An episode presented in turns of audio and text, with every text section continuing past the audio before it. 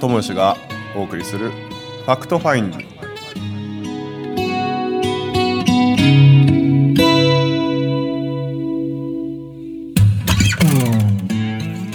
はい今週も始まりました。 Fact Finding です。4週連続で杉浦誠司さんに来ていただいてます。ありがとうございます。今日も大盛り上がりでいくと思います。イエーイ。30分間楽しんでってください。ありがとうございます。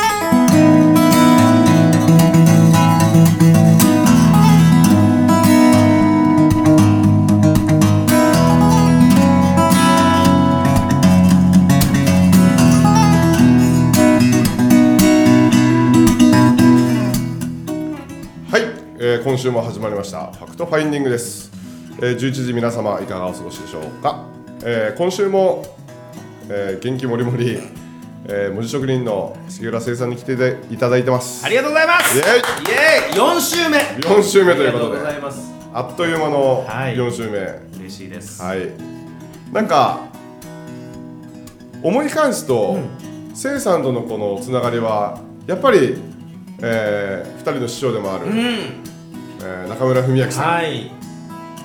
あの僕が、えー文明さんと、えー一番最初に出会ったのは CD だったんですよ。あ CD まあ出会ったというよりかは、まあ、CD を初めて聞いて、あのーこうすごくこうなんか指の先までこう血が沸騰するぐらいのスイッチが入ってあで、まあ、そこからこう、ね、公演とかをうん地元の新潟長岡でこうするようになって、うんで、まあ、一番最初がね、あのー実は2011年の3月12日だったんですよ。ああの震災のそう震災の翌日の日だったんですよね。ね。だからすごい多分あの文明さんにとっても、あのすごく印象深いあの長岡だったと思うんですよ。そのはまあ結果結果的にその日は延期になってあ半年後になったんですけど、そこからあのその後のいわゆる懇親会っていうのはちょっと温泉にですね宿泊してですね、うん。もうその宴会がものすっごく面白くて、あもう本当。まあまああのー飲んだ方はいらっしゃると思うんですよあの師匠は飲んでも本当に楽しいというかですね。そうだね。はい。ああのーこう昔のなんですかね。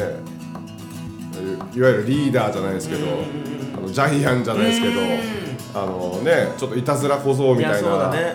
な感じなのがこう出てきてて、でその懇親会の温泉宿泊がめっちゃ楽しくて、で僕はそこからもうドハマりしていくんですよね、うん。もう上越新幹線沿線上の師匠の講演会はもうしらみつぶしに行ってで新潟新潟県はもちろんですけど、えー群馬県高崎とか前橋とかもう埼玉県もあったし、まあ、東京もそうですよね、あの辺のこう、えー師匠の講演会はもうしらみつぶしに行ってでね、やっていくうちにこう、まあ、心理学とかイメージトレーニングとかっていうのをこう勉強して、まあ、それも文明さんきっかけというかですね、あのーそういうきっかけをいただいて結果的に会社を手放してああの手放すのも実は師匠のおかげというか、うん。まあ、決断したのはね僕自身ですけどきっかけを与えてくださって、うん、で今はこういった全国を飛び回るような仕事に、ね、なってもう思ってもみなかったことになってるというかですね、すごく嬉しいですけど毎日本当に楽しいというか。うん そうだね。いやそう俺もだから中村さんとの出会いで人生変わってるしそうですよね、そうそうそう。えあのせいさんはきっかけは CD とかですか？あ俺はねまあ本なんだけどああそうなんね。なんだけどそ僕そもそもねはいはい。本読まないのよ、はいはい。で 本は、まあ、あの睡眠導入剤みたいな感じで まあ読むとすぐ眠たくなるでよあんま読まなかったのね、はいはいはいはい。今でこそ読むけど、うんうん。当時ね僕あの保険会社でねはいはいはい。えー外資系の保険会社で,、はいはい。でこれまでどの仕事やってもうまくいってて、うん。で外資系の保険会社入った途端に全然売れないと。え。ー、ほんでまあこの仕事向いとらんかなって思ってた時に、うんうん。ある研修会社が、ほうほまあ、ここはね保険会社の登竜門ですと、はい。うちの研修受けていただいたら、はいはい。どんな人でもすごいセールスマンになると。うなるほど。であなたにはその素素質があるから、ぜひうちの研修をっつって、えーはい。そうですか、でも研修費がめちゃめちゃ高かったわけよ、えで先立つもんがないと。はあはあはあいやお金がないんですよ、はいはいはい。でこれができなくてあれができなくてって言っとったらさ、はいはい。はいはいその営業マン切れ始めてさ もういいと。もううちの研修受けんでいいと、はいはい。ただね話聞いとったらねはあ。あんたさっきからできない理由ばっかり言ってさとこう来たわけよ。はいはい。おっと思って俺も、はいはい。あのねその売り先がないとかご縁がないとか言ってさっきからないないないない言うとるけどね、はいはいは新幹線で人の足踏んづけて友達になったりとかね、うご縁なんちゅうのはねいくらでも自分で作れるんですよ。あこの人ええこと言うなと思って。っていうことがね本に書いてありましたと、い でどういうことが？本に書いてありました。うんであの中村文明さんってご存知ないですか？って、はい。はい知らないです。はいはいはい。あの本屋さんに行ったらね、うんうん。お金あのお金でなく人のご縁ででっかく生きろっていう本があると、れ逆にする人たまにいるらしいですよ。人 のお金。ででっかく人人。でなくお金なくででっかく生きろとね。まあそれみ読んだらどうだと？はいはい。言われて、ああって言って結局ね、その営業マンが教えてくれたわけよ。はいはいはいはい。なるほど。ですぐ僕本屋走ってきまして、でそれ読んだらもうバタちゃんと一緒でさはいはい。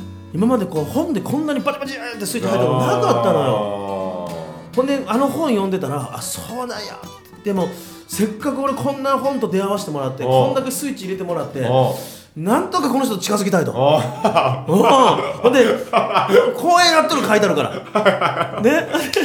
でこうあのーネットでさはい。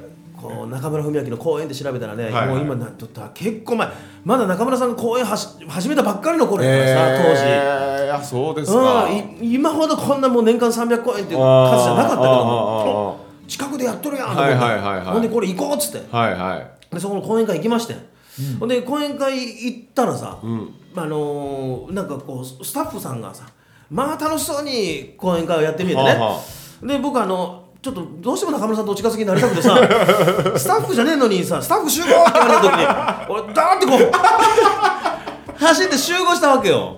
ほんであのーまあでもみんなもさ誰かの知り合いで来とるんやろうなみたいな、あんまりそこ突っ込まれなかったんだよ、はい。ほんでえ君誰みたいな感じでそこなかったなかったなかったの、でまあそこでまあなんかのスタッフなんやろうなとだから駐車場警備かなんか任されてで駐車場俺雇ったわけさ結構早い段階あ早いなうんそうそうもうだだいぶ早い段階から降りてってさ俺はそのとにかく早く行ったら中村さんに会えると思ったよね、はいはいはいはい。だけどその あだからスタッフっていうのもあったんですよね。そう。でもう早く行って会いたいと思ったけども、はいはい。あの中村さんおらへんし、うんうん。あの人割と公演ギリギリっていうかさ、はいはいはいそうですよね。にか来られるじゃん。もう打ち合わせとかもほとんどそうでないですまあスタッフが集まってたわけよ、はいはいはい。だけど俺もせっかく早く行ったしさ、はいはい。スタッフ集合って言われて俺集合したわけよ。ほんで、まあ、あのスタッフやってさで、まあ、講演会終わりました、はい。打ち上げやと、はいはい。いよいよ中村さんと喋れると、まあ、はい講演聞いたらますますスイッチ入ったからさ、はいはい。中村さんとお近づきになれると思って。でスタッフ集合って「はい」って言ったわけ。スタッフじゃないのえにースタッフじゃないのに。まあ女性の方が多くてさ。あーそうでみんなでそのカフェでお、まあ、ちょっとお茶をするっていう 話になったわけ。ほんで俺もそこ行ってさ。でコーヒーこう飲んでみんなで喋ってたわけねで中村さんちょっと離れたところに向こうにいてさ「い。や俺は中村さんと喋りたいんや」はいはいはだけど向こうの方でコーヒー飲んでて「はい。い、や中村さんと喋りたいな」と思いながらコーヒー飲み終わるじゃん。いはいはい。そしたらまあ主婦の方帰ってかれてさ、うんでまあちょっと夕方も更けてね、はい。夜遅い時間になってきてさ、はいはい。中村さんがラーメン食べたいって話になってなるほど。ちょっとラーメン食べに行く人っつってはいはいはい ほんで俺行ってん。そしたらもうだいぶ少人数でラーメン食べに行ってさ、はいはい。これは俺もうめまんまの席取らなあかんと思って。だいぶねチャンスがね。だいぶチャンス。もうはいはい。もうね倍率がねねかなり。うん。はいはいはい。ほんでその台湾ラーメンって食べに行きました。ね、はいはいで中村さんの席前バッと取ってさ、はいはい。で中村さんどれにします？っつって。言って俺これがええなうでとところでお前誰や？と。でであの初めて突っ込まれてそこでそうそう。だいぶ長いことおったのに。ほんで俺もやっと聞いてもらえたと思って、でいや中村さん。やっと僕に触れてくれましたね。実はこうこうこうでこういうのがあってつってまあ中村さんもまあ笑ってさ「お前なんちゅうやつや」と。はいはほんでねそうは言ってもね、うん。中村さんもいやっぱりもうその時カミングアウトしたんですか一応？そう言った全部言ったよそうか実はこここういう経緯がありましてと。面白いやっちゃなスタッフじゃないけどうんって言うて紛れて。紛れてっつって。全部言うたん。よで面白いやっちゃなーっつって終わってん。はいはい。で次また中村さんが来るって時に行ったらさはいはい。あのまずたくさんの人と出会ってみえるからそのあの時ポッと出てこなかったよね。ほんで「いや中村さん」っつって言って「おー」って話してたらちょっと思い出してくれた、はいはいはい。ほんでまたそれ何回も何回も通っていくうちに、はいはいはい。こう来ると過ぎて電話もらえるようになったりとか、でそんな流れから僕の結婚式の司会まで、まあ、伝説の中村さんのそう、えーだから中村さんがね結婚式の司会を司会をやってくれたからさ、夫婦の誓いもさーはい。夫婦の誓いっつって読み上げるわけですよ。なるほど。私たち夫婦は、はい。返事は0.2秒。頼まれ事は試され事とか言ってねまあその結婚式でやったりとかね。でそういうご縁をいただいたけどさ、はいやーだからあ俺もあの本当でそんなことする人間じゃなかったのよ、ねえ、うん。それだいぶ結構あのハードですよね。レベル的にハードな切り開き方ですよね、そう。そうそうそうそう。いやだけどさそのやっぱりな中村さんの、まあ、本の中にもね、はいはい。やっぱりこう1回2回断られてたりとか、うんまあ、そんなんも面白ないと、やっぱりたくさん断られてネタになる、はいはい。だから俺その時にもうスタッフじゃない人は帰ってくださいって言われてもね、はいまあ、これはこれで面白いかなと思ったんだよ。だけど全然バレねえからさ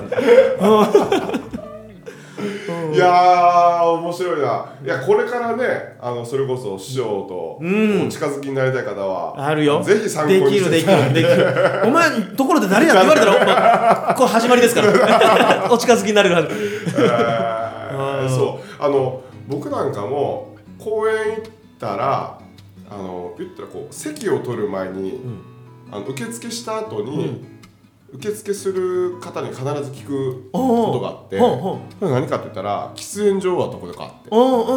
で師匠がその講演する前に必ずタバコを吸うって、うん。僕らも行動パターンを知ってるわけうですね、で喫煙所で待ってるんですよ、うん。で喫煙所で待ってたらあのサメ姿とあのセッタ姿はいはいはい。もうすぐ分かるよね。とことことこ歩いてきて「はお前らまた来たんか」みたいなうんうん言われてもう何回も何回もそれを繰り返してたですね。そうだよね。ん。俺がねでも最初の講演会気に入った時ね、はい。あんな格好じゃないもん。もうジャケットあそうですか。スーツ。もう初めの頃やから。あー。急にあんなこなんかこうダボシャツみたいなこう、はいはいはい朝目みたいな。うんまあ、変わったけども、えー。だからもう本当にまだ初めの頃スーツ時代を知ってるってそことですね。う。まだ本当最初の頃よえー、すげえなでもね、あのーまあ、今のそのタバコの話もさやっぱりタバコ吸う人今だいぶ肩身狭くなってきてるところもあるけどさね。俺もね当時ね結構ヘビーやったのよ。あそうですか。今もう吸もうねやめて6年7年とかあもーもう全く吸わないけども、えまあその当時も俺も中村さんと結構喫煙所ではいはい。はいタバコミュニケーションはいではい。タバコミュニケーション。話す機会があったけどさ、はいは俺あのー保険会社でさ、いは中村さんと出会った時その保険会社の時やから、あはあはい保険会社の時にこう吸ってたんだけど、はいはい。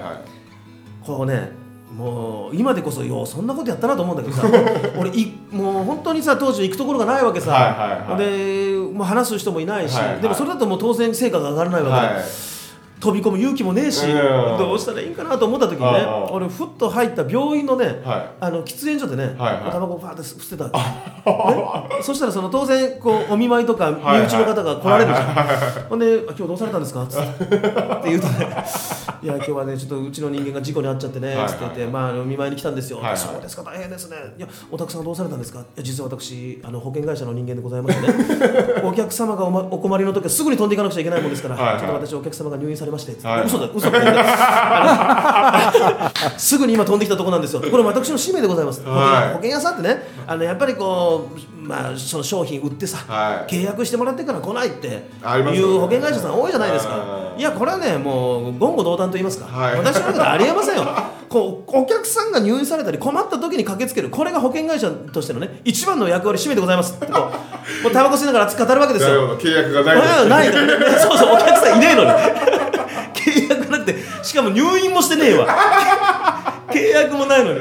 契約ない理由もないのに。ないのに。でもうそこではもうもう私プロです、はいはい。使命ですからって言ってね、まあ、あの私こういう仕事してますのではい。名刺をこうやって、はい来る人来る人、はい。渡すわけですよ。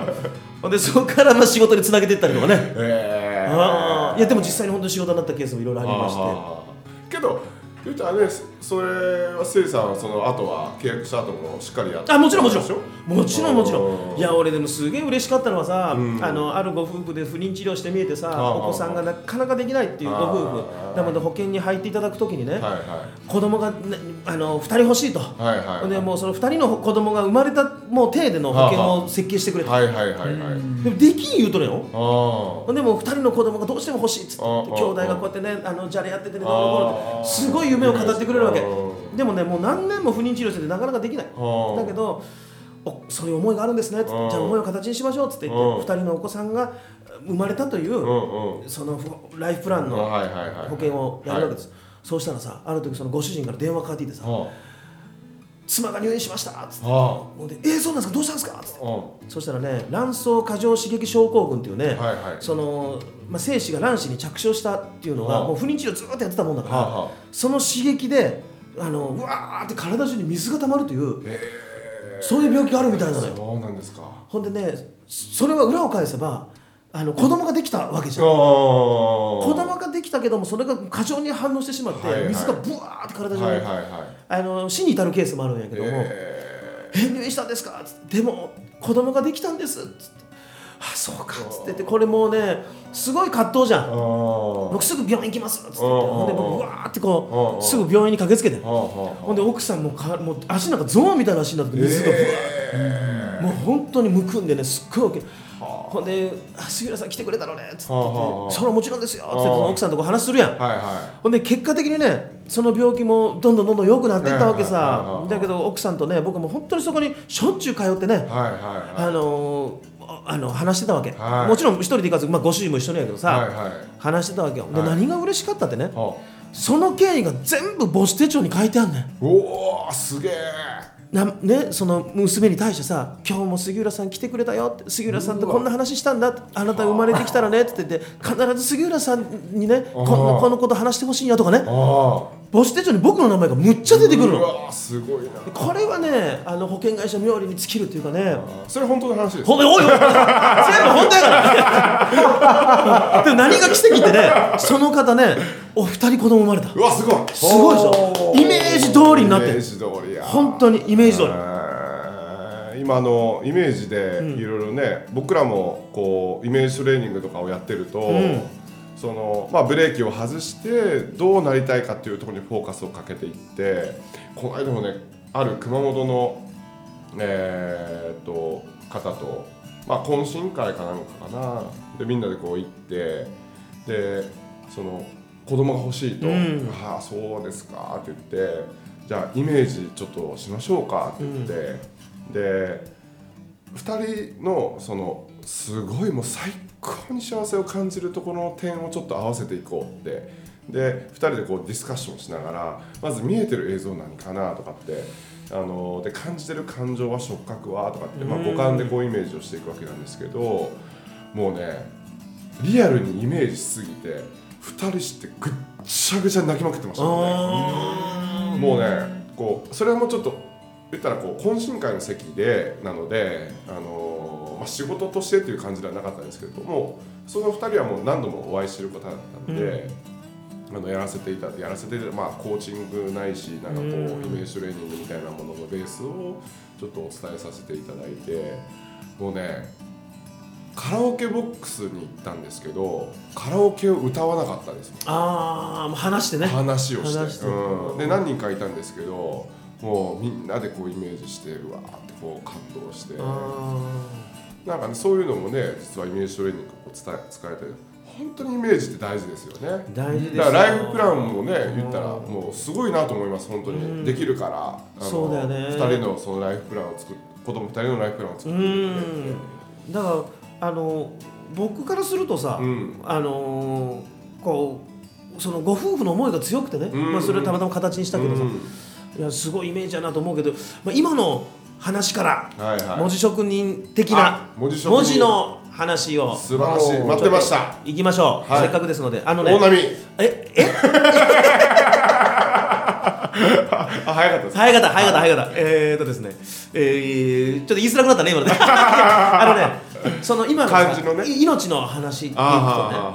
命っていういいですね漢字の語源をさはいこれなんだろうか？はい。う話でねえー最近で言うことはやっぱりベストセラーにもなりました「命の授業」って言ってゴルゴ松本さんがね。読みました読みました僕も。ねえああいう漢字ネタなんかいっぱいあるけどね。読みやすかった。うん、僕もああいうネタ集がいろいろある中でさ。ぱ好きですか？そう文字大好きでさ。あで、まあ、ゴルゴ松本さんなんかはもともと芸人さんで「命」っていう、ねはい命。であの方が刑務所でお話しされてるのがさ、うんうん。命っていう漢字を分解するとさ、はいはい。人に一回叩くと書いて、う。ん。えー命だと。はいはいで誰しも人がね一回ずつこうやって叩かれてるこの鼓動を感じなさいと、はいはいはい。ね、でそれこそ奇跡じゃないかっていなう、まあ、美しいお話をされる、はいはい。でも本来は語源は違うわけで、は本当の命という漢字の語源はですね、はい。実はあの命という漢字はある漢字とある漢字がくっついて生まれたんですね。そうなんですか。ええ。これはですね、はい。ある漢字とある漢字というのはですよ、はいはい。何ですか？口という漢字とですね、はい。命令の令という漢字があ。くっついてあお命という漢字ができたんですね。えー。口とと命令の令ですね。命令の令、はい。命令の令ですよ。命令の令じゃあそれ俺の令やね。いやだからまさにまんまやで。傘書いて傘。はいはいはいはいああなるほど。でそう。口がついて命やん。でこれその心はっていう話なんですけどね、はいはでこれを調べていくとすごく面白いのは、はい。そもそもその口という漢字はさ、うん。まあ、向上とかいわゆる神様にこうまあ祝詞をあげるとかね。なるほど。でこう口っていう漢字はねその神様にお願い事をするその箱の形から来てるわけよ。なるほど。うん願い事を書いたり神様にお願いをしたりとか、はあはあ。まあ、それを入れ入れる。ボックスが口なんだね。でこう口っていうのは本来そういう、えーまあ、メッセージを届けたりとかさ、まあ人に思いを伝えたりする、うん。いわゆる神様の言葉としてね。うんうん。うんこう口っていう漢字があるんだけども、口プラス命令の令っていうことはねはい。ある指令を受けて我々は神様からなるほど。この命を授かって生まれてきてるんだということなんですって。なるほど。でもね何の指令を受けて、うん。私たちはここのに命を授かってるのかっていうところまでは当然辞書に書いてないんです。よ、はい。はい。そうですね。でもなんか僕こう振り落ちなくてさ、もうちょっとなんか綺麗に教えてくれんかなと思ってね何なんだろうって書いてたら、はあはあ。る漢字と密接な関係があることに気づいたわけですよ。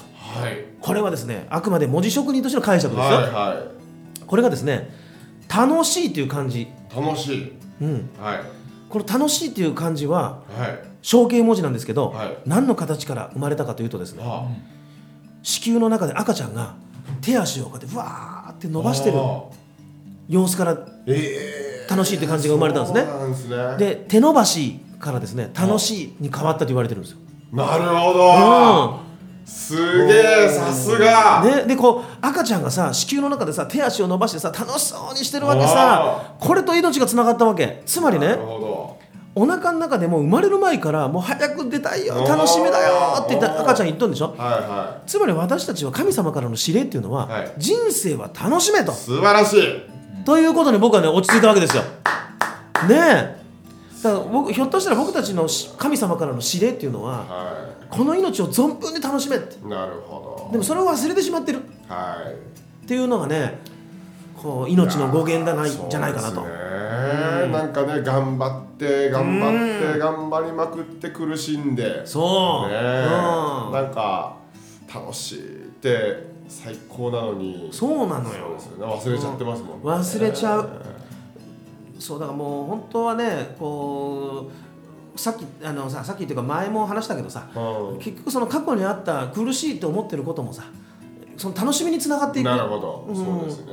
だけど空で終わらせてしまうからさ、はいはいはい。俺もねすっごい好きな言葉でさ、はい。あのー、バンジーが採用が馬ってあいう。ー人感万事採用が馬。そう、はい。が大好きでさ、はい。いいでねああれも大好きやねん。もうだから西郷さんが買っとったうその馬の話でさ うん。そうそうそうそう。まあ大事にしとった馬がうん。逃げてってまってって言って残念やって言ったらさうん。名馬連れてきてほんでやったーっつって言っとってうん。ほんでその馬に子供が嬉しそうに乗っとったんや。よかったねって言ったら子供から落馬して骨折しちゃって残念やねって言っとったらはい。それがのおかげで兵役逃れてはい子供が。何が良くて何が悪いかなんて分からんと。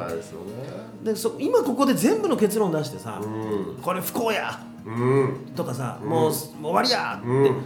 いやこれがあるからはい。